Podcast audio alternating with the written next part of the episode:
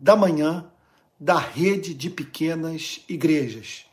A rede de pequenas igrejas representa o sonho de fazermos parte de uma igreja que não precisa de templos para se reunir. Uma igreja que procura viver de modo orgânico, fraterno, é, que permita a identidade de cada membro da igreja ser plenamente reconhecida e honrada e amada.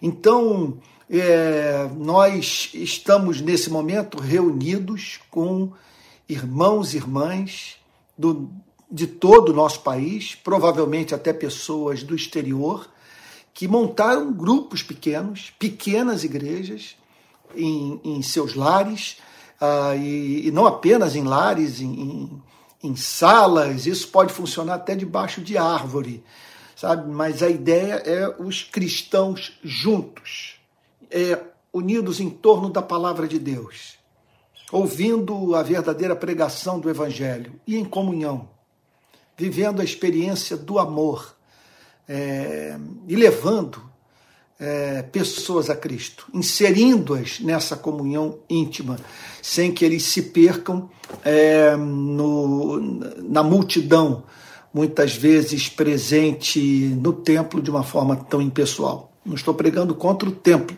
só estou querendo dizer que é nosso objetivo atender essa demanda do coração de muitos, a demanda por um cristianismo é, que desague numa igreja de amigos, que funcione como uma família. Nós vamos dar início agora ao nosso culto de adoração a Deus orando. Vou pedir que você se junte a mim agora nesse momento de oração, a fim de juntos invocarmos o nome do nosso Deus. Vamos orar? Pai Santo, nós invocamos a tua presença nessa manhã. Nos aproximamos de ti com toda a nossa ambiguidade, Senhor, na esperança do Senhor se sentir amado por nós. Que o Senhor tenha deleite no nosso amor, que a nossa adoração seja resposta da revelação da tua beleza e do teu amor por nós.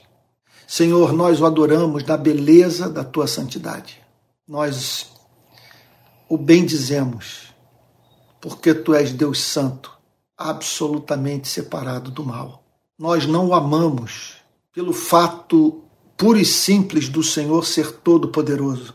Nós o amamos, Senhor, porque esse poder é um poder usado em sabedoria, amor e santidade. Nós não amamos porque tu és onisciente, porque nós não amaríamos um demônio onisciente. Nós o amamos, Senhor, porque o seu conhecimento perfeito é um conhecimento em amor. Tu és Deus que, na sua santidade, estabelece os fins mais santos e os meios mais adequados a consecução, Senhor, daquilo que em santidade o Senhor decretou. Senhor, nós não amamos porque tu és onipresente. Nós o amamos, Senhor, porque a tua presença no cosmos comunica conchego, alegria, Senhor, proteção. Nós pedimos nessa manhã perdão pelos nossos pecados. Nossas palavras são belas, mas nem sempre, Senhor, vivemos de modo harmonioso aquilo, Senhor, que proclamamos com os lábios. Nós pedimos perdão, Senhor, pelo que há nas nossas vidas e que é radicalmente, Senhor, contrário à tua santidade. Perdoa-nos nessa manhã. Perdoa-nos, Senhor, por toda negligência no exercício do amor. Perdoa-nos, Senhor, por não praticarmos a tua presença por não sermos homens e mulheres de oração, Senhor. Perdoa-nos por todas as vezes que negligenciamos o cultivo da nossa alma mediante a leitura contemplativa, meditativa das Sagradas Escrituras. Perdoa-nos, Senhor, pelo nosso egoísmo, pela nossa vaidade, pelo nosso orgulho, Senhor. E testifica no nosso espírito que somos teus filhos, Senhor. Senhor querido, nós rogamos nessa manhã que o Senhor socorra os abatidos, que o Senhor cure enfermidades que trazem desconforto físico aos teus filhos, que o Senhor lhes conceda direção, discernimento. Senhor, a fim de discernirem o caminho por onde devem andar.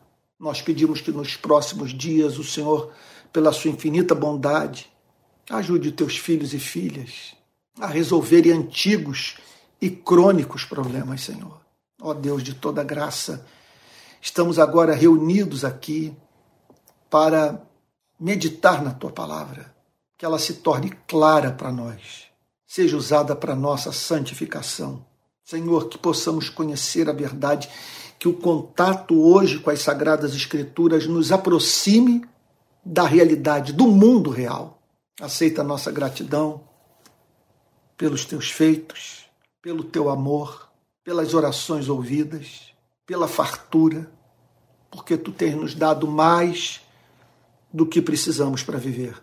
Aceita a nossa gratidão pela Bíblia, pelo Espírito Santo, pela verdadeira igreja, pelo teu cuidado providencial.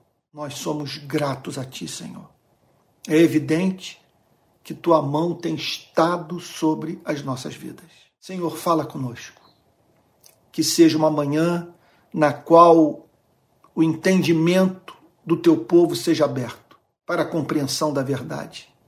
Que seja amanhã também de novo nascimento, que aqueles que estão nos ouvindo e que não sabem quem são, de onde vieram, para onde vão, que esses tenham encontro com Cristo, Senhor. Faz assim. É o que te pedimos em nome de Jesus, Senhor. Com perdão dos nossos pecados. Amém. Amém.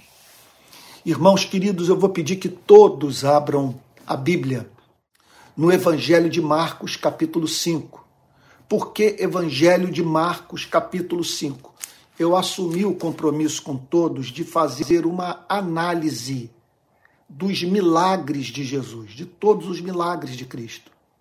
Então, nós nos encontramos nesse momento no texto, no relato histórico do Evangelho de Mateus, que fala sobre o milagre que Cristo operou na vida de um endemoniado, o chamado endemoniado de Gadara. Então, em Mateus, capítulo 8, a partir do verso 28, há uma relação desse milagre. Então entenda, o milagre que Cristo operou na vida daquele endemoniado se segue ao texto de Mateus, sobre o qual meditamos no domingo retrasado, quando falei sobre o, o, o, o milagre que o Senhor Jesus operou no mar da Galileia, aquietando a, as ondas e detendo a força do vento. Então, acontece que o texto de Marcos me parece mais rico que o texto de Mateus. Por isso, nós vamos analisar esse milagre de Cristo não à luz do texto de Mateus, mas sim à luz do texto de Marcos. Então, vou pedir que você abra sua Bíblia é no Evangelho de Marcos, capítulo 5, verso 1. Repito, Marcos, capítulo 5, verso 1.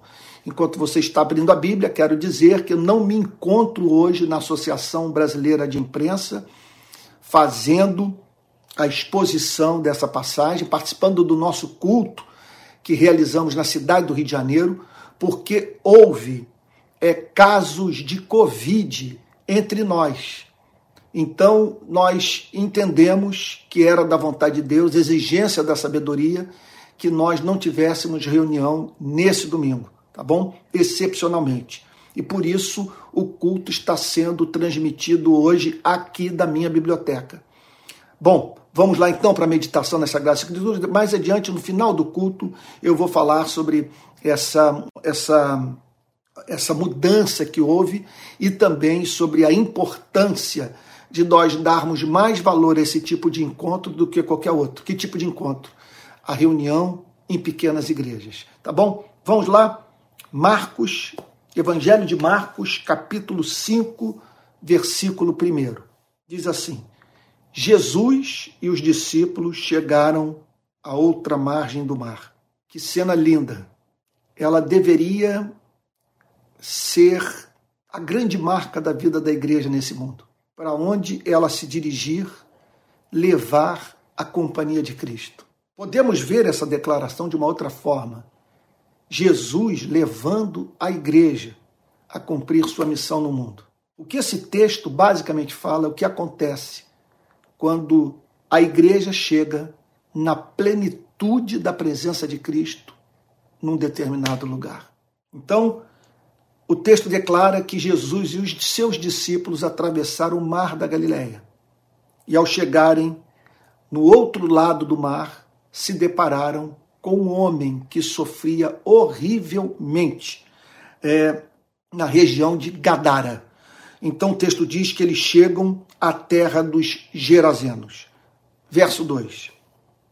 Ao desembarcar, logo um homem possuído de espírito imundo veio dos túmulos ao encontro de Jesus. Então, esse verso ele já ele por si só é motivo para nós ficarmos a manhã inteira pensando no seu significado.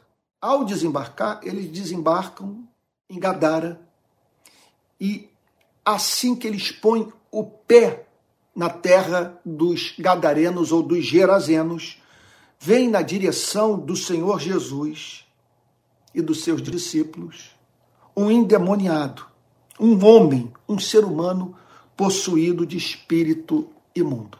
Portanto, a Bíblia fala sobre essa possibilidade. É, eu não tenho como provar isso cientificamente, empiricamente. Ninguém o pode.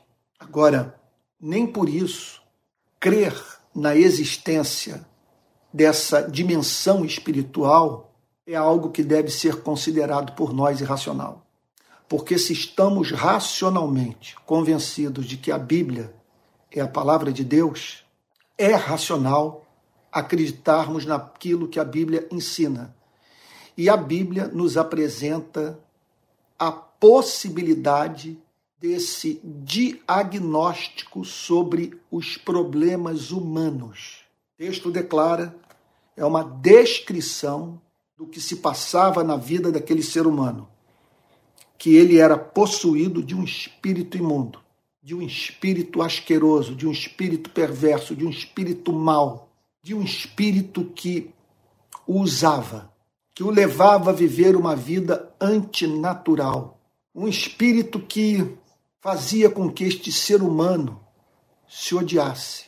Ou seja, em razão da presença desse ser invisível, pessoal, perverso, esse homem era encontrado vivendo distante do propósito para o qual o seu Criador o havia criado. Ele era possuído de espírito imundo, o que significa, portanto, que sugestões eram feitas à sua mente e viam com tamanha força que esse homem era levado a se comportar como um escravo sob o jugo de um senhor desalmado. Repito, esse, embora seja um diagnóstico que eu confesso difícil de ser feito pela igreja, ele nos é apresentado nas sagradas escrituras como factível a pessoas que estão vivendo vida profundamente infeliz em razão da ação de forças pessoais perversas. O texto prossegue dizendo que ele veio dos túmulos ao encontro de Jesus. Portanto, aquele ser humano, ele era levado a viver numa estranha geografia, que serve para alguns animais irracionais, mas não serve para seres criados à imagem e semelhança de Deus.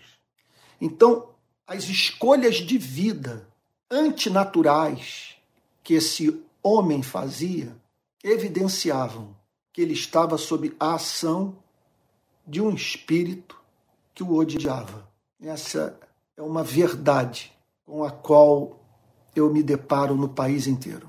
Eu vi isso é, em todos os bolsões de miséria pelos quais eu passei. Nós sabemos de pessoas que gostariam de viver com mais conforto, num lugar limpo, é, cujas paredes, sabe, estivessem pintadas, nos quais a luz do sol pudesse penetrar e o ar circular. Mas me parece que algumas pessoas que, por motivos inconscientes, tomaram a decisão de viver nos sepulcros. E isso muitas vezes de modo quase que literal, vivendo em casas, sabe? É, sob certas circunstâncias que, para quem está do lado de fora, não se trata apenas da, fa da falta de opção de vida, mas parece que de um, como parte de um processo inconsciente, entre outras coisas, de autopunição. É uma coisa impressionante. Como se aquelas pessoas não fossem ou não se considerassem dignas de viver bem.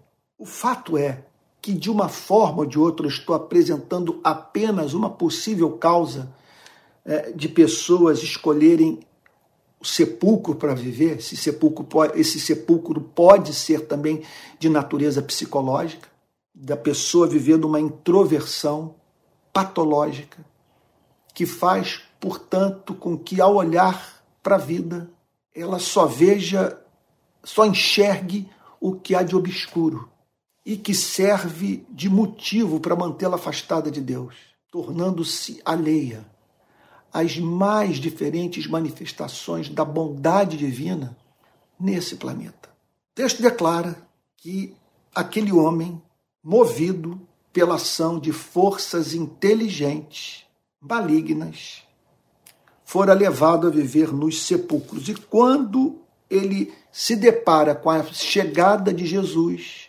ele vai à presença de Cristo. Veja só, Preste atenção no que o texto está dizendo. Ele não vai à presença de Cristo para o adorar.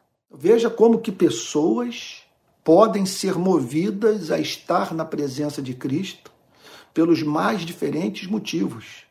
Esse motivo presente na vida do endemoniado Gerazeno era de natureza espiritual aqueles demônios foram forçados a fazer o público reconhecimento da autoridade espiritual de Cristo.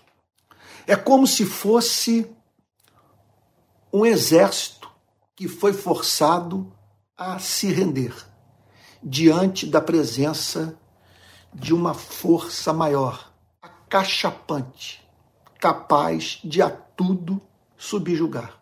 Então, os demônios reconheceram que estavam perante uma autoridade maior. Agora veja, não é uma autoridade que os movia à adoração, que os encantava, que os enternecia. Eles foram forçados a se aproximar de Cristo, a fim de curvarem a cabeça e reconhecerem a autoridade cósmica do Filho de Deus o texto prossegue dizendo: Esse homem vivia nos túmulos. Observe, portanto, como que era sintomático é, da sua escravidão espiritual esse homem escolher viver numa espécie de localidade que Deus não designou para o homem e para a mulher. Uma opção de vida que, à luz do diagnóstico feito pelo Evangelho denotava uma ação diabólica que remetia o ser humano para um lugar que o impossibilitasse de ver a beleza de Deus na vida. Então esse homem vivia nos túmulos e ninguém podia prendê-lo, nem mesmo com correntes. Então, é, a sociedade na qual ele vivia havia perdido a esperança em relação a ele. Tudo que restava aqueles homens fazer era acorrentar aquele endemoniado a fim de impedi-lo de de, de causar desordem pública, ferir e agredir pessoas, insultá-las. Então, portanto, ele, ele procuravam prendê-lo e detê-lo com correntes. Agora, nem mesmo assim, aquele homem era impedido pela sociedade de cumprir aquilo que espíritos malignos tensionavam fazer por meio da sua vida. Observe, portanto, esse fato da obra missionária. Somente a pregação do Evangelho no poder do Espírito Santo para trazer cura para um homem como esse. Nós estamos aqui diante de um quadro que está para além do que a psicologia analítica, a psicanálise, a psiquiatria ou as políticas públicas implementadas pelo Estado, sabe, são capazes de fazer, são capazes de, de solucionar. Sabe, trata-se de um problema, eu espero que eu esteja sendo claro aqui na construção do pensamento, quer dizer, trata-se de um problema é, de natureza estritamente espiritual. É claro, com consequências psicológicas, existenciais, emocionais, intelectuais, mas um problema que demandava uma ação do poder de Deus mediante a proclamação do Evangelho, da autoridade de Cristo. Então o texto diz que no verso 4: Porque tendo sido muitas vezes preso com correntes e cadeias, as cadeias foram quebradas por ele e as correntes foram despedaçadas. Eu me lembro de ter conversado com uma autoridade pública do Rio de Janeiro, um prefeito, para ser franco, do Rio de Janeiro. Um prefeito que não, não tinha na época, não, como também é, não tem até hoje, nenhum envolvimento com a igreja. Mas ele me falava sobre o problema do crack no Rio de Janeiro. Ele me pediu ajuda. Ele disse o seguinte: Olha, eu não tenho mais esperança de que o Estado possa fazer alguma coisa por esses homens. Olha, eu abro um parênteses aqui para dizer o seguinte: há muito que o Estado pode fazer. Mas, em parte, eu pude entender na época a sua agonia, que o levou a declarar a seguinte coisa para mim: eu só tenho uma esperança na ação da igreja, sabe? E ele estava certo, porque era necessário que um poder maior, sabe, entrasse na vida daqueles homens, sabe, é, a fim de libertá-los. Olha, eu vou dizer, na minha experiência, é, da pior escravidão que eu me deparei no exercício do ministério sagrado em toda a minha vida. A situação dos usuários de crack, eu vi algo parecido, eu diria o seguinte, igualmente grave, no início dos anos 90, no Morro do Casal Ventoso, em Portugal, com os dependentes químicos de heroína, problema que o governo português resolveu com políticas públicas. Firmes, é, humanas, inteligentes que, que o governo português, o português fez? Transformou aquele morro num conjunto, uma espécie de conjunto habitacional. E passou a acompanhar os casos de dependência química de heroína. Sabe? Inclusive num, num sistema de redução de danos, de política de redução de dano, oferecendo inclusive metadona, a fim de que na abstinência de heroína aqueles homens e mulheres não, não surtassem. Então, vitórias impressionantes foram alcançadas. Agora, é claro que não tocam no âmago do problema. Porque o âmago do problema, é, é, a raiz dos descaminhos humanos é de natureza espiritual. Ainda essa semana é, eu estava lendo, é, eu estava ouvindo no YouTube, que eu, eu voltei de sertão, então eu peguei Grande Sertão Veredas, do João Guimarães Rosa, estava até aqui, estava por aqui comigo. Né? Eu separei para ler. Bom, é, então, a, a, e aí, um, não sei se foi o Antônio Cândido comentando o, o, o, o livro, esse romance extraordinário. E dizendo que ele é puramente, que ele é, ele é muito metafísico, ele trata das grandes questões da vida. E e o que chama atenção é o fato de que ele não coloca a luta de classes como a questão mais, como, como ponto mais profundo, como o grande tema a ser tratado, sabe? É, ou seja, é, é assim a questão que deveria servir de ponto de partida para as nossas análises sociais.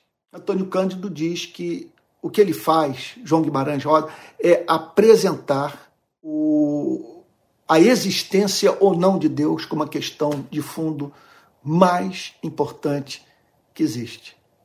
Ele está certo, sabe? É, é, esse é o ponto de partida, a fim de sabermos é, se a vida tem sentido ou não, se há algum significado em nos submetermos às normas sociais ou não, se há justificativa para a anarquia ou não, porque, como alguém já disse, sem Deus tudo é permitido.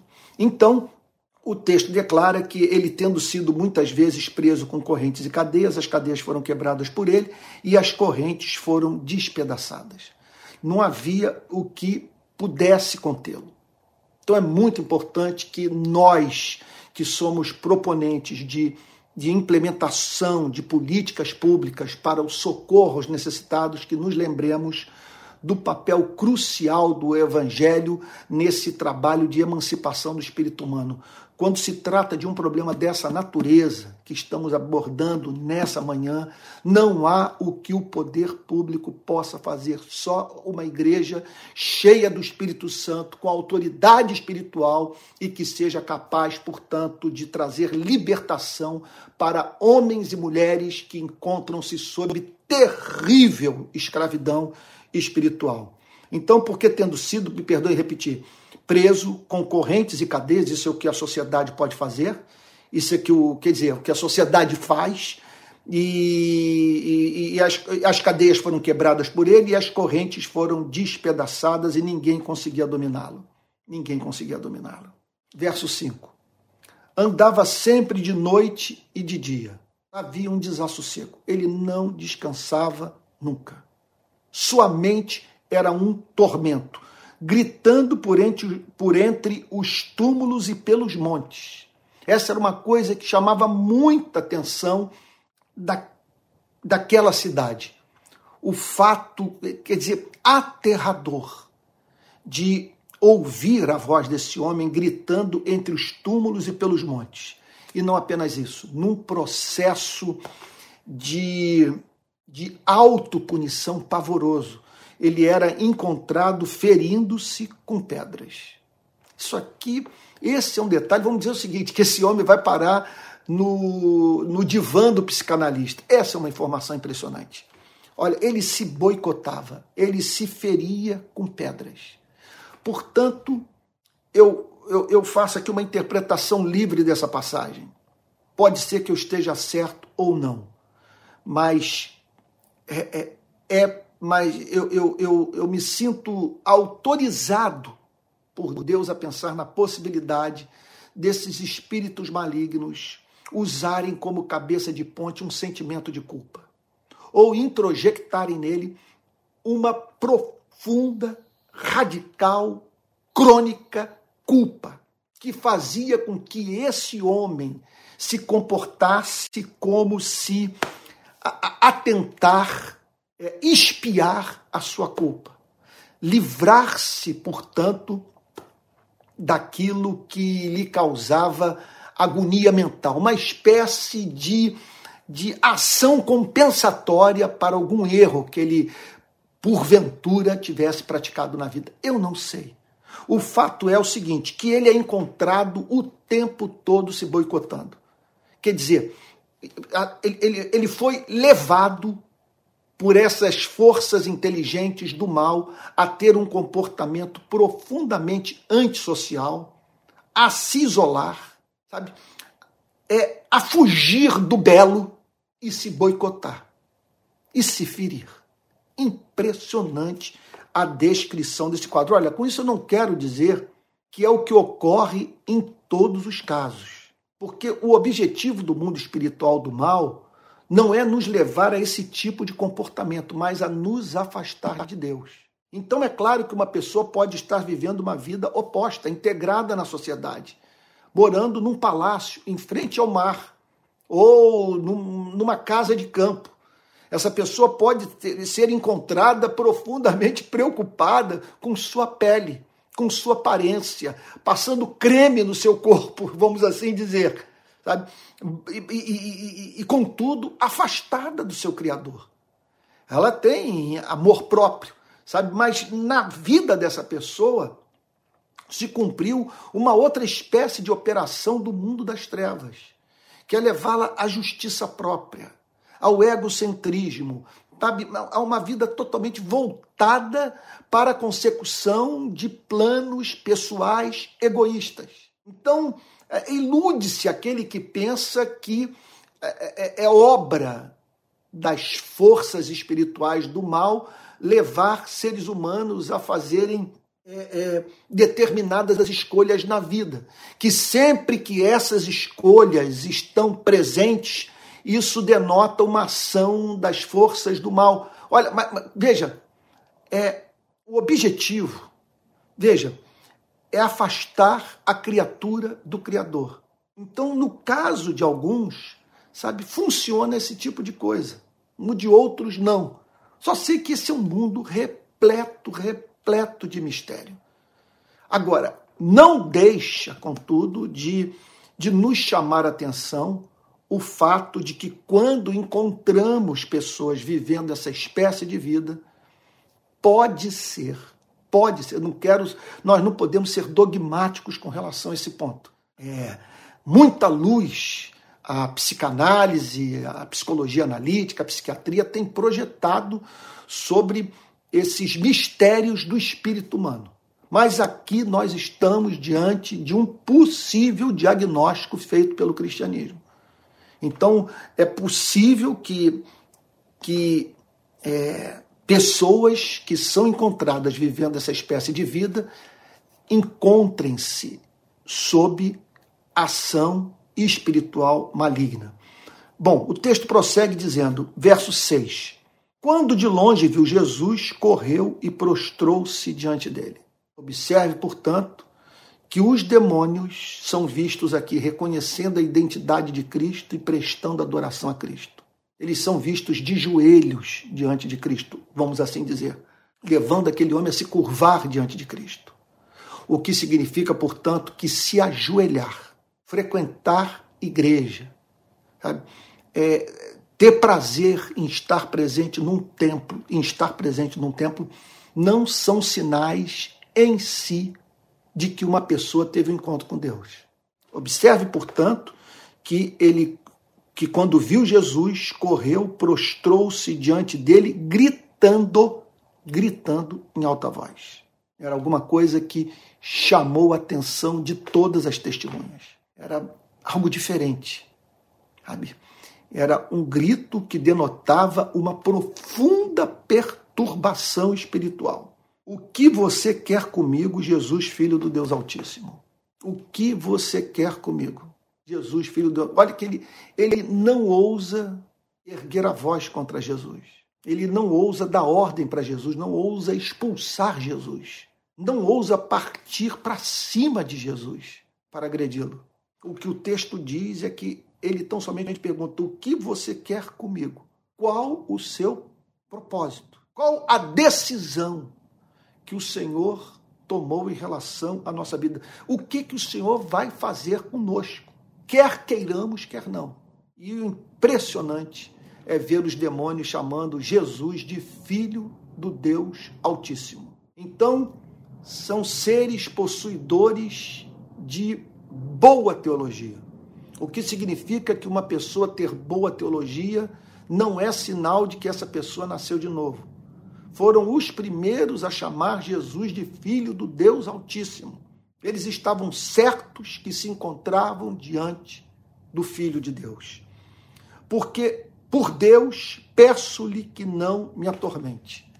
Então, eles sabiam, nós estamos entrando aqui num campo é, profundamente complexo, um tema obscuro sobre o qual a Bíblia pouco fala e eu me sinto nesse momento com uma, uma, uma lanternazinha entrando ne, nesse mundo que se me afigura como é, cheio de, de obscuridade, sabe, a fim de poder extrair das Sagradas Escrituras as verdades que podem ser extraídas do texto.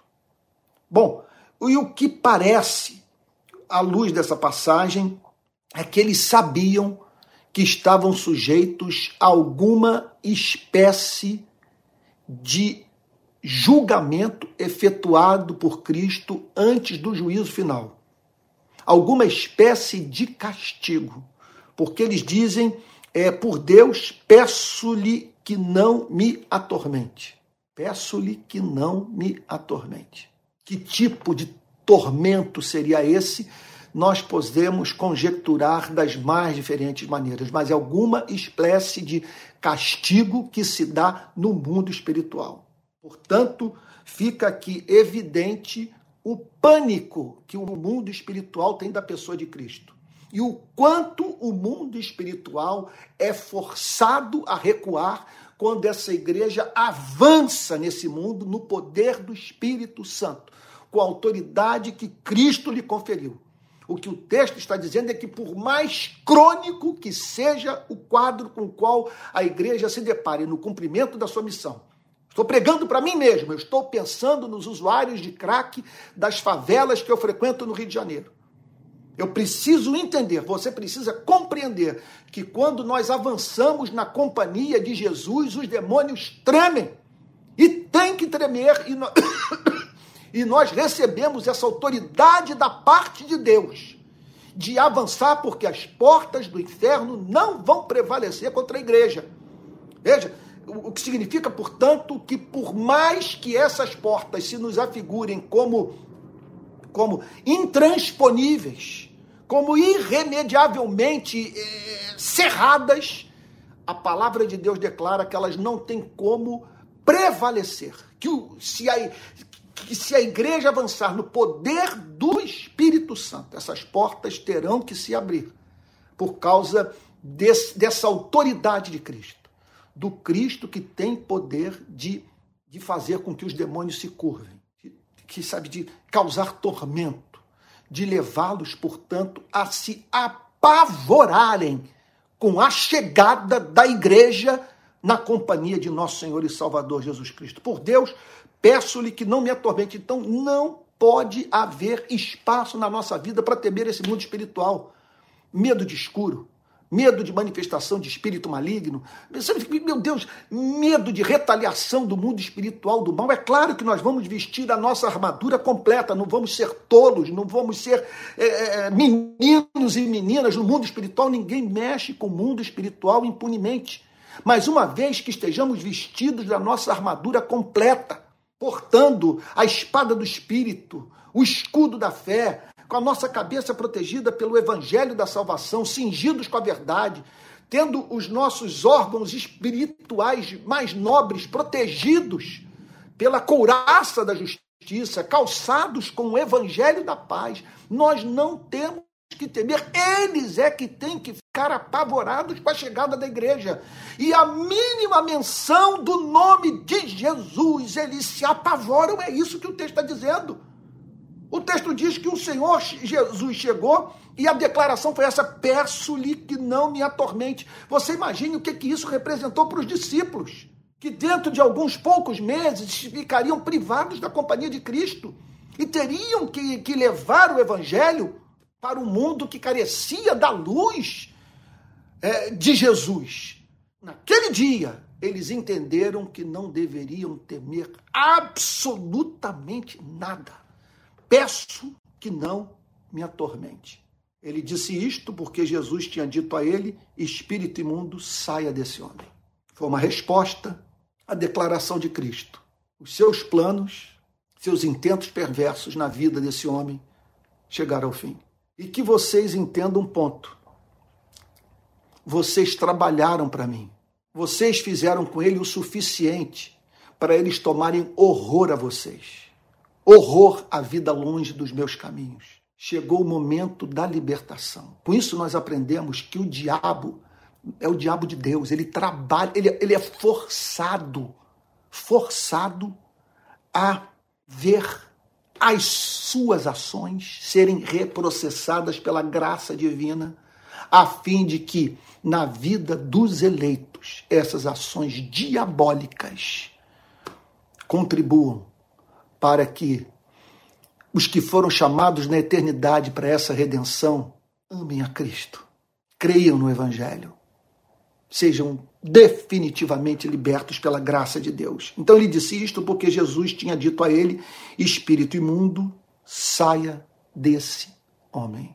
Vamos voltar a um ponto. Você sabe que eu estou vindo do Nordeste agora, sertão, Jaboatão dos Guararapes, Grande Recife, falei muito sobre política nos últimos dias. Mas não pense que você está nessa manhã diante de um pregador que deixou de pregar o evangelho para ser um ativista social. Quando eu leio essa passagem, eu me deparo com um problema social para o qual o Estado não tem solução. Aqui entra o ministério exclusivo da igreja. Só a igreja pode dizer: espírito imundo, saia desse homem. E foi o que o Senhor Jesus disse: saia desse. E tem que sair. Então Jesus lhe perguntou: qual é o seu nome? Por que Jesus faz essa pergunta? Eu careço de luz hoje para saber. Eu me consolo em entender que, em, em saber que muitos comentaristas bíblicos têm a mesma declaração a dar. Qual o seu nome? A gente pode conjecturar. Pode, por exemplo, podemos chegar à conclusão que o Senhor Jesus estava ali distinguindo, dis, distinguindo o ego daquele homem de Gadara, o seu eu, a, quer dizer, a sua verdadeira identidade da identidade, da ação, da presença de forças espirituais do mal. Então ali Jesus estava ajudando aquele homem a saber que parte do que ele fazia é, não era a expressão, meu Deus, como, como, como tornar o ponto claro, não era a expressão do seu verdadeiro ego, desde que este ego estivesse plenamente esclarecido pelo Evangelho de Jesus Cristo. Um conjunto de mentiras foi apresentado àquele homem. E aquele homem, então, sob o impacto de um universo que não existia, de um mundo fantasmagórico horroroso, aquele homem foi levado a viver de uma determinada forma, exteriormente condizente com a sua condição interior. Jesus lhe perguntou qual é o seu nome. E ele respondeu: Legião é o meu nome, porque somos muitos. O que significa, portanto, é claro, nós não podemos levar isso aqui, é, é, é, fazer uma, interpreta, uma interpretação literal, porque uma legião era composta por seis mil homens, seis mil soldados romanos. Estaria com isso o evangelho dizendo que aquele homem havia se tornado habitação de seis mil espíritos malignos não estou certo que possamos chegar a uma, a uma conclusão como essa. Uma coisa, contudo, é, me parece é, é, clara, que ele era objeto da atividade de mais de um espírito maligno.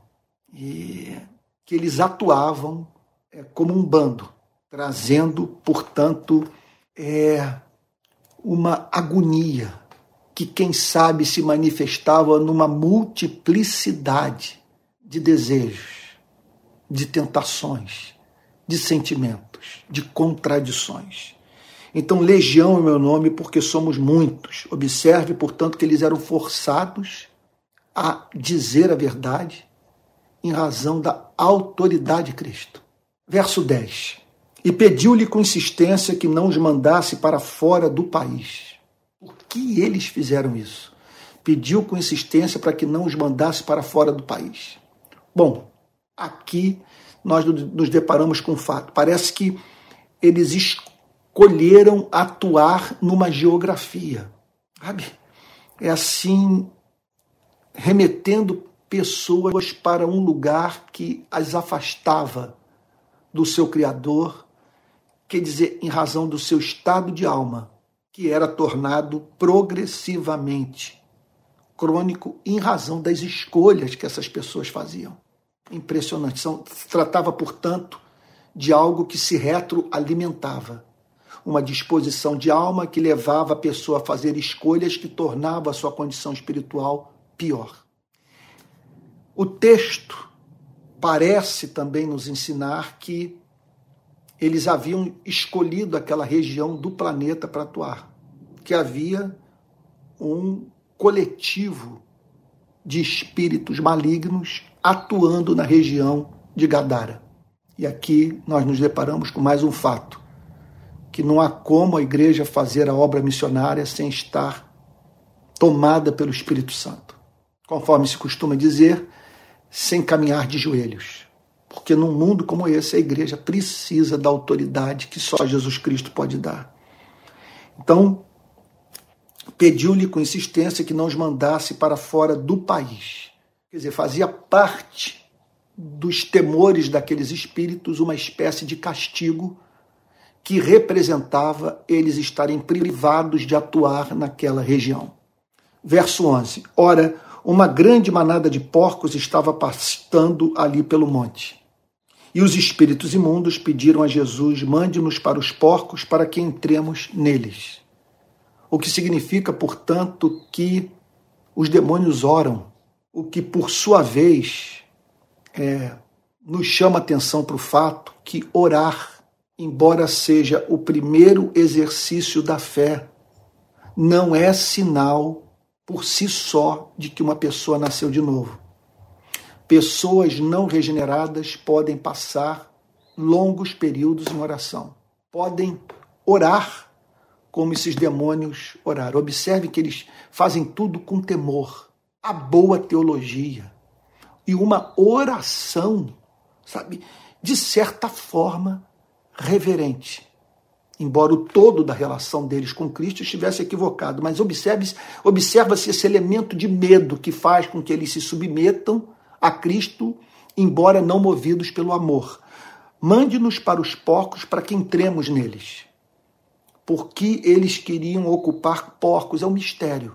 A necessidade de, de, de encarnarem, a necessidade de manterem contato com esse mundo, de terem um veículo para interagirem com esse mundo para provarem desse mundo. É um mistério. Eu confesso que eu estou diante de um mundo que excede a minha compreensão teológica. Eu estou falando, eu estou falando puramente sobre aquilo que o texto revelado me permite falar. Olha, eu vou ter que acelerar aqui, não vou tratar com é, o nível de amplitude que gostaria de, de tratar os próximos versos, porque eu estou olhando aqui para o horário e eu estou com medo de eu passar é, do tema, do, perdão, do tempo que a sabedoria prescreve para o pregador.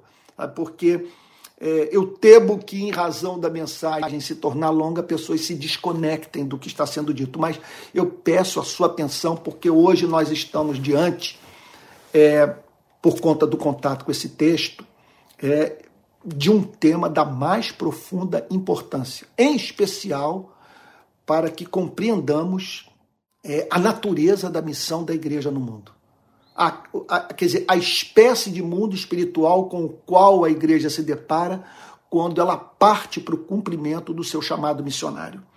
Então, mande-nos para os porcos para que entremos neles.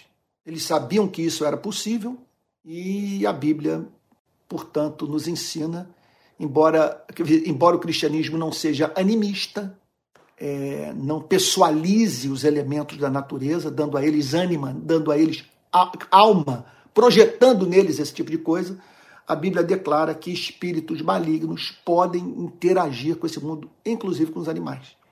Então mande-nos para os porcos para que entremos neles. E Jesus o permitiu. Impressionante que eles oraram e tiveram oração ouvida por Jesus. E porque Jesus o permitiu, nós podemos conjecturar era uma forma de juízo. Era, quer dizer, aqui Jesus está falando sobre uma espécie de espírito. Quer dizer, para cuja atuação nós temos que nos fechar, nos blindar, porque nem porcos são capazes de conviver com eles. Nem os porcos. Então o texto diz assim: Jesus o permitiu. Então, saindo os espíritos imundos, isso é muito importante. A que espírito você e eu estamos sujeitos? O que move nossas vidas? Qual é a fonte dos nossos pensamentos, das nossas escolhas, dos nossos sonhos, dos nossos projetos de vida, dos nossos sentimentos? Então o texto diz: então saindo os espíritos imundos entraram dos porcos. A oração foi ouvida e os porcos foram possuídos por aqueles demônios. E a manada, que era cerca de dois mil, olha que coisa impressionante, o que significa que uma legião estava em ação na vida daquele homem. Que coisa impressionante isso. E olha que não há chance de fazermos uma interpretação mitológica de, de nós vermos essa passagem como se fosse uma mera adaptação do evangelho à, à cultura pagã vigente, às crendices do povo. Tudo é tratado de uma forma objetiva, levando-nos a crer que o que ocorreu aconteceu tal como descrito é, pelo Evangelho de Marcos. Então Jesus permitiu. Então, saindo os espíritos imundos, entraram nos porcos, e a manada, que era cerca de dois mil, dois mil, precipitou-se de espenhadeiro abaixo para dentro do mar, onde se afogaram. Quer dizer, o cumprimento daquela oração serviu de juízo para a vida daqueles demônios. Há muito que nós poderíamos falar sobre isso, mas todos ficaram em pânico. Viram perfeitamente o que ocorrera podiam traçar, quer dizer, estabelecer uma relação de causa e efeito entre o que o Senhor Jesus fizera pela vida do Gerazeno e o que acontecera com a vida dos porcos. Então, os que tratavam dos porcos fugiram e foram anunciá-lo na cidade e pelos campos. Em vez de anunciar o evangelho, aqueles homens foram anunciar o baque econômico que sofreram com a chegada do evangelho naquela região. Então o povo saiu para ver o que tinha acontecido. Então aqueles homens foram chamar os demais moradores da cidade, veja, para é, tomarem consciência de um fenômeno que havia ocorrido. Eles não funcionaram como evangelistas, chamando pessoas para conhecerem a Cristo. Que eles estavam eram apavorados com o que havia acontecido e que representara para eles um baque econômico monumental. Então o povo saiu para ver o que tinha acontecido. Verso 15. Aproximando-se de Jesus, viram o endemoniado, o que estava, o que antes estava dominado pela legião, que coisa linda, o que antes estava dominado pela legião. E aqui nós nos deparamos com uma das maiores, mais profundas descrições da conversão do poder do Evangelho, da vida autenticamente transformada. Assentado, vestido em perfeito juízo. Assentado, vestido em perfeito juízo. Vamos tentar entender. Primeiro, ele, ele, ele foi habilitado a encontrar sossego nesse mundo. Ele não precisava mais andar de um lado para o outro. Ele não entrava em depressão quando chegava sexta-feira e não havia uma festa, um bar, um restaurante para ele frequentar, ou, ou, alguém, sabe, com quem conviver. Ele podia ser encontrado assentado. Ou seja, meu Deus, esse é um dos sinais do novo nascimento. Sabe? O novo nascimento é alguma coisa que o faz poder ter contato consigo mesmo. Sabe? Meu Deus, isso é extraordinário. Vestido. Vestido. Ele passou. Quer dizer, a, a, a sua apresentação é, é, exterior, vamos assim dizer, era condizente com o que se passara no seu coração. Quer dizer, ele passou a se vestir de uma forma condizente ao seu novo estado de alma, em perfeito juízo. Essa é uma outra extraordinária manifestação da graça divina. É fazer com que o homem passe a pensar a não ser mais governado pela carne, pelo mundo, pelas forças das trevas. Perfeito juízo, capaz de fazer escolhas racionais, mediante um coração santificado e uma mente iluminada pelo Evangelho de Jesus, assentado, vestido em perfeito juízo. Que descrição da conversão! E temeram. Eles temeram o que havia, que havia acontecido. Algo sem paralelo, um, um esquizofrênico crônico, vamos assim dizer, subitamente curado. Um homem que vivia entre os sepulcros, gritando, era o terror daquela sociedade. Povoava o imaginário de todos. Sabe? Certamente alguém que causava pânico em famílias inteiras, a começar pelas crianças. Aquele homem encontrado, repito, assentado, vestido em perfeito juízo. E os porcos é, lançados no fundo do mar. E eles sentiram muito medo. Os que haviam presenciado os fatos contaram-lhes o que tinha acontecido ao endemoniado e também falaram a respeito dos porcos. Um relato das testemunhas foi apresentado àqueles que foram chamados para ir para o lugar onde Jesus se encontrava, bem como o endemoniado, de modo que eles pudessem é, é, ter uma ideia do que havia acontecido. E aí então o impressionante, começaram a pedir com insistência que Jesus se retirasse da terra deles. Observe os níveis de batalha espiritual. Aqui não se fala de homens endemoniados. Simplesmente fala de homens que começaram a pedir com insistência que Jesus se retirasse da terra deles. Preste atenção no que o texto está dizendo. Preste atenção. É, veja como que o interesse econômico pode fazer com que pessoas tenham horror ao Evangelho de Cristo e só consigam conviver com Cristo sabe? quando o Cristo com o qual convivem foi domesticado pela religião, a ponto de não causar mais nenhum desastre econômico é, na vida daqueles que com Cristo mantiveram contato. Então, o texto diz que eles pediram com insistência que Jesus se retirasse da terra, eles não viram excelência em Cristo. Eles só pensaram nos porcos, nos dois mil porcos. Foi um prejuízo monumental. Mas eles não demonstraram encanto pela vida de um ser humano ter sido salvo. Eles simplesmente temeram, eles sabiam que estavam diante de alguma coisa espiritual, quem sabe perante um feiticeiro, sei lá, um médium, alguma coisa desse tipo, eles não viram, quer dizer, eles não tinham o entendimento dos demônios. Que coisa impressionante!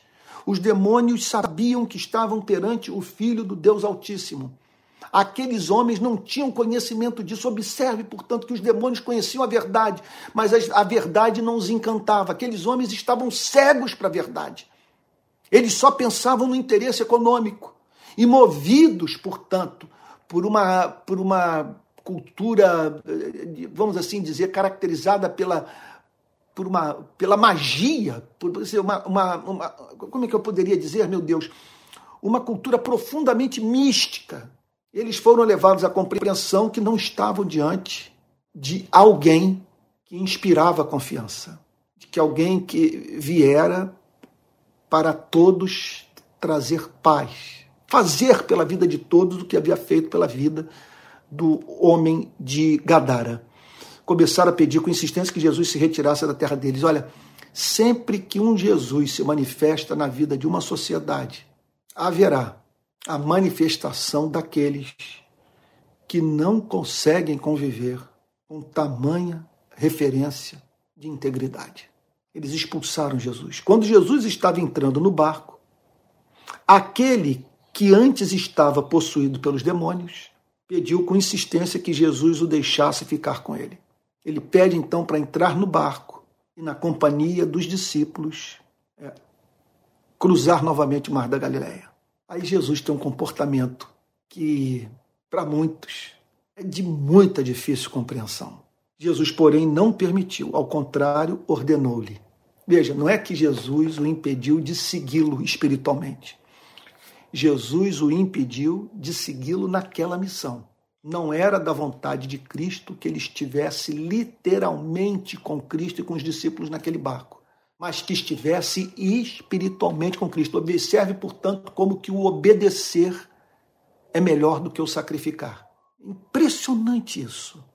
Impressionante. Obedecer a Cristo é mais importante do que buscar a presença física literal de Cristo. Porque, meu Deus, que tema! Porque quando nos submetemos à palavra de Cristo, nós estamos e haveremos sempre de estar perante a presença espiritual de Cristo.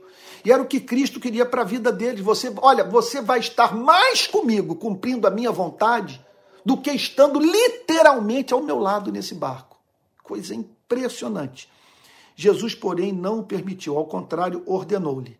E aí nós descobrimos, portanto, que Jesus havia separado aquele homem para uma missão. A presença dele não comunicaria mais terror, pânico, medo seria aquele homem seria transformado num veículo do amor de Deus.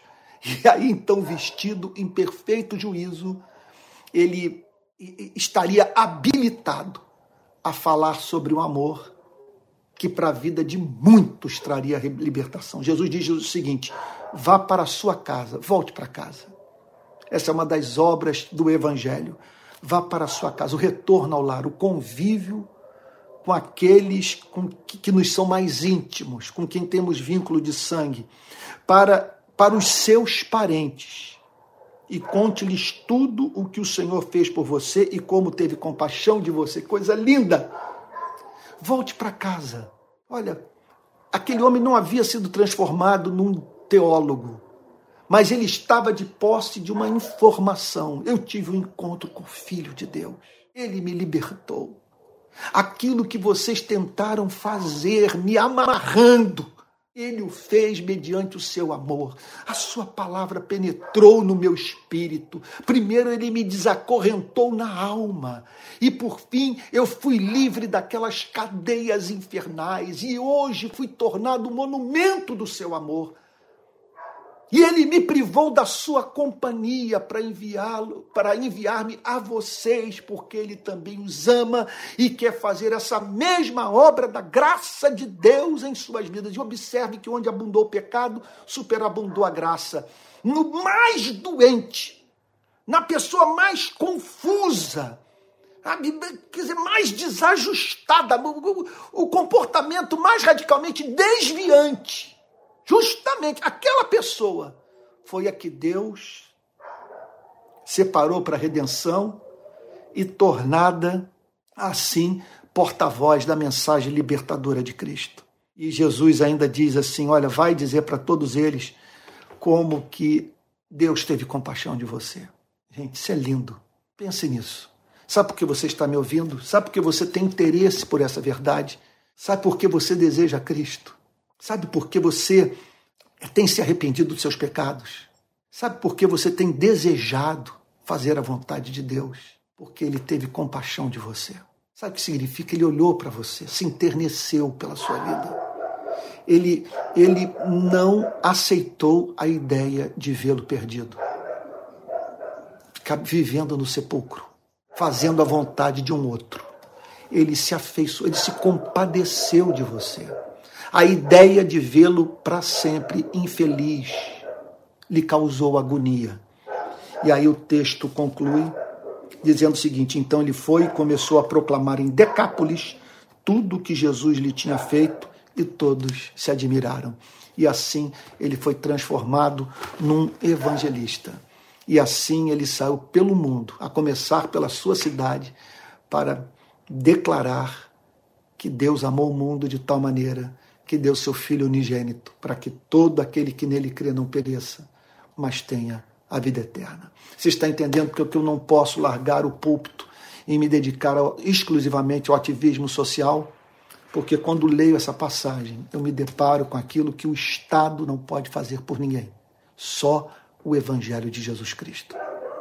Vamos orar?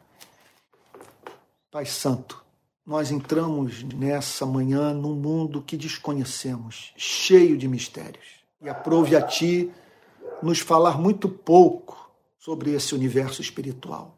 Contudo, é, provendo luz suficiente para que soubéssemos não apenas da existência do mundo espiritual, mas de algumas das suas principais características, da sua natureza, e da forma como ele, ele interage com esse planeta, com a vida de animais, com a vida de seres humanos. Senhor querido, nós pedimos nessa manhã que, em primeiro lugar, o Senhor nos conceda autoridade espiritual para marcharmos, Senhor, e atormentarmos o mundo espiritual do mal.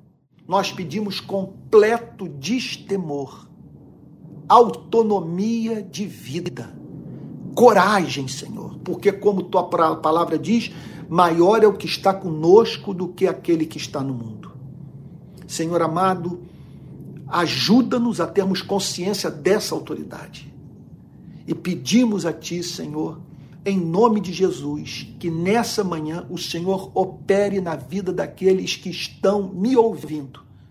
Senhor, e que carecem de uma obra de libertação, Senhor, que esse seja o estado da vida desses amigos e amigas, que eles sejam encontrados assentados, vestidos em perfeito juízo que tenham sua alma restaurada pelo contato com o Cristo vivo, Senhor. Deus de toda graça faz assim, Senhor. Em nome de Jesus, em nome de Jesus, que esse efeito da salvação se torne cada vez mais ah, é, perceptível na nossa vida.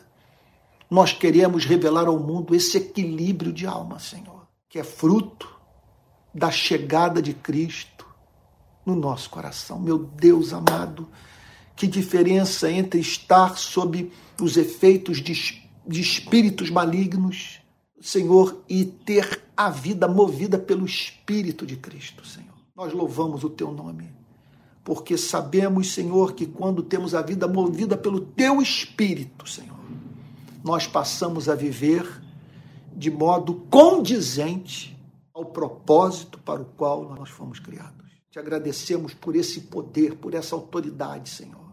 Ó Deus, e pedimos a Ti que aprendamos também com a teologia dos demônios, que não venhamos a descansar, Senhor, sob falsas evidências de salvação. Nós aprendemos hoje que orar, temer a Deus, conhecer teologia, Senhor, não são sinais é, é, de novo nascimento desde que não venham acompanhados, Senhor, de outras manifestações mais inequívocas da sua graça. Nós sabemos, Senhor, que os cristãos devem ter boa teologia, que a verdadeira vida cristã deságua em oração, que nós devemos prestar a Ti o temor que te é devido. Contudo, Senhor, nós pedimos nas nossas vidas o amor, que é a evidência maior de que nascemos de novo, Senhor porque tudo isso sem amor é como nuvem sem água, Senhor. É corpo sem alma. É como é uma laranjeira sem laranja, Senhor. Pelo fruto se conhece a árvore.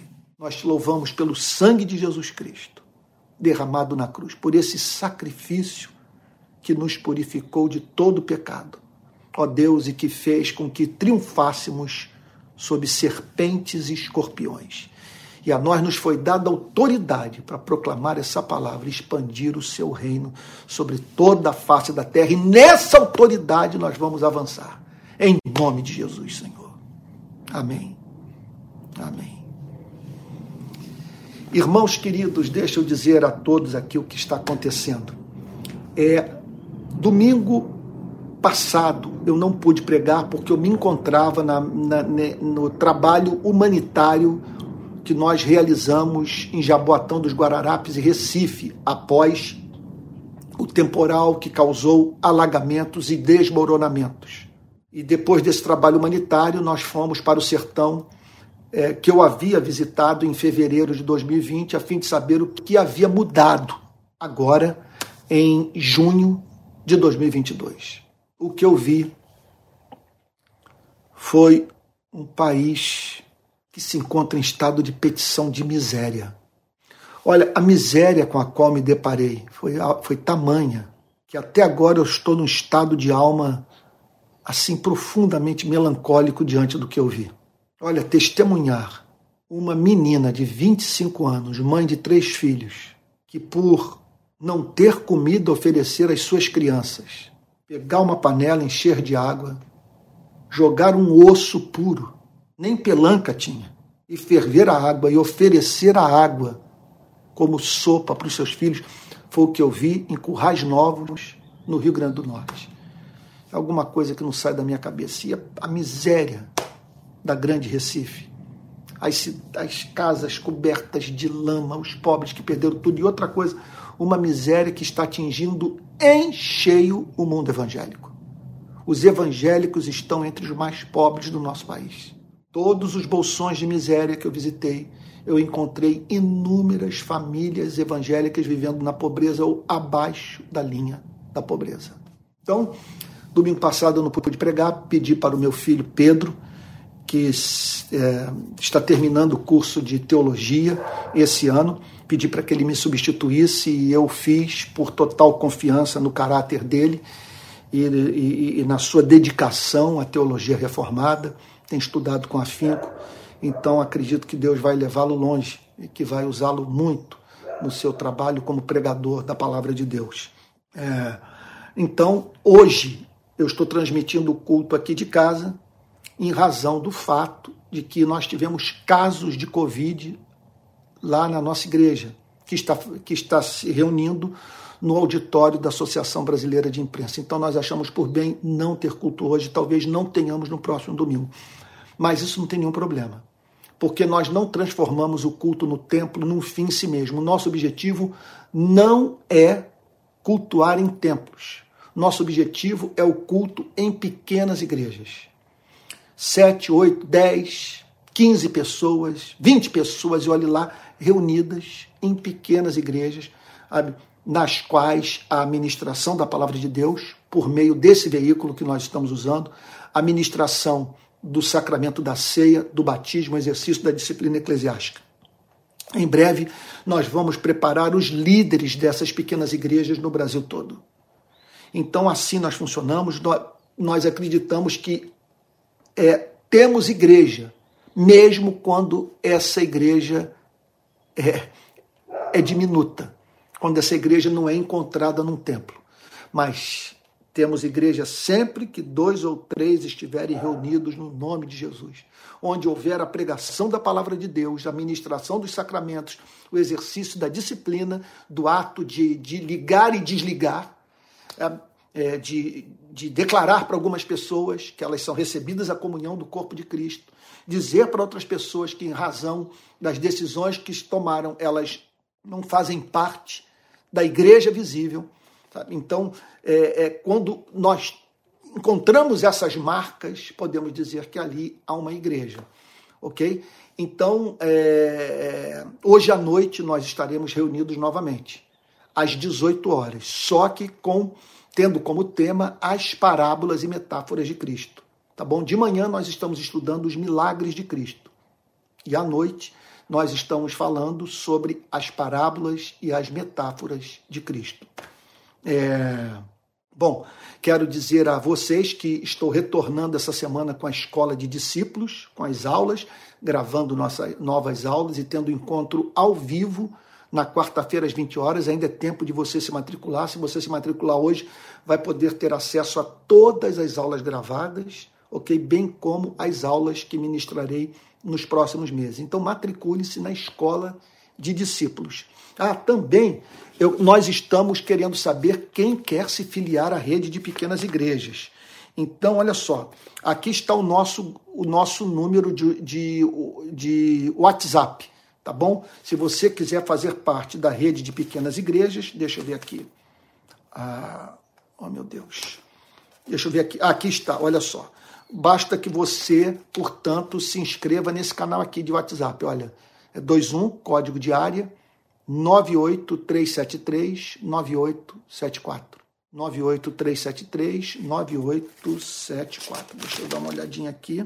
É isso mesmo, tá bom? E assim você poderá fazer parte, é, assim nós o teremos como membro da, da rede de pequenas igrejas.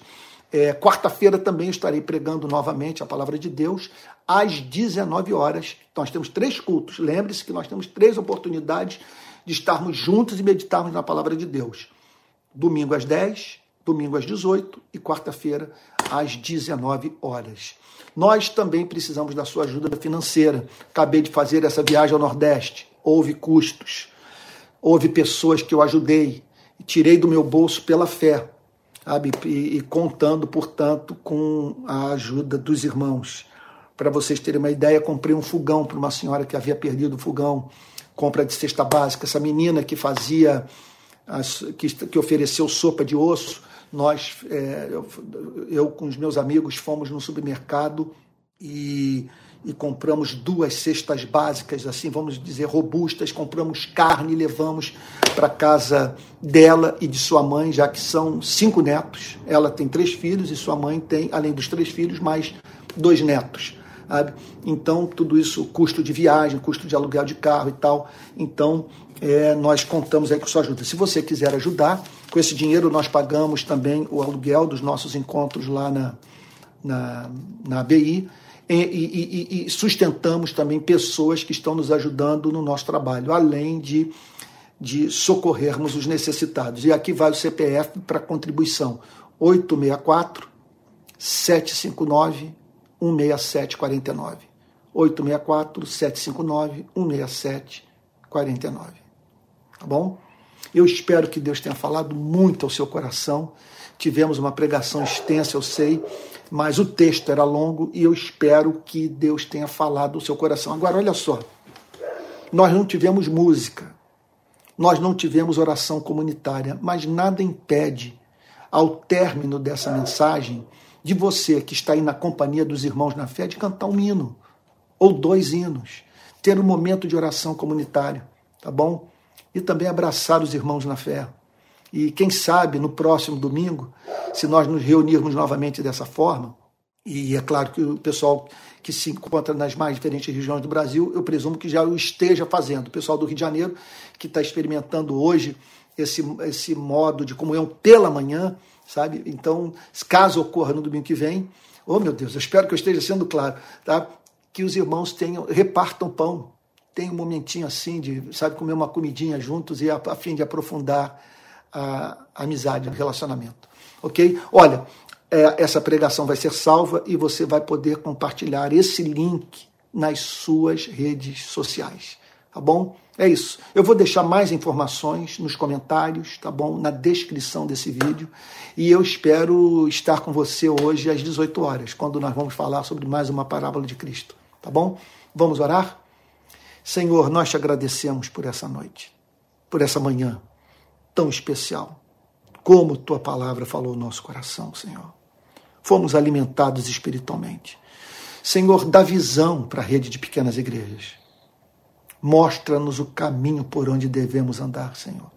Revela a tua vontade. Concede-nos planejamento. Ajude-nos a escolher as pessoas certas, Senhor. Ó Deus, e que estejamos presentes em todo o território nacional, vivendo no aconchego da comunhão cristã. Senhor, uma igreja que não cessa de levar pessoas a Cristo, que avança no poder do Espírito Santo. Terror para os demônios, alegria, Senhor, para os que estão privados da luz do Evangelho. Faz assim, Senhor. E que a graça do nosso Senhor e Salvador Jesus Cristo, o amor de Deus o Pai e a comunhão do Espírito Santo sejam com cada um de vocês, desde agora e para todo sempre. Amém. Fique com Jesus, uma boa semana e durante aí os próximos dias nós vamos dizer se vai ter culto na ABI ou não, vai depender aí do estado de saúde dos nossos membros, mas nós não precisamos da ABI, porque nós funcionamos é, em pequenas igrejas e podemos nos reunir em qualquer lugar. Tá bom? É isso. Fique com Jesus. Um bom domingo. Até logo mais.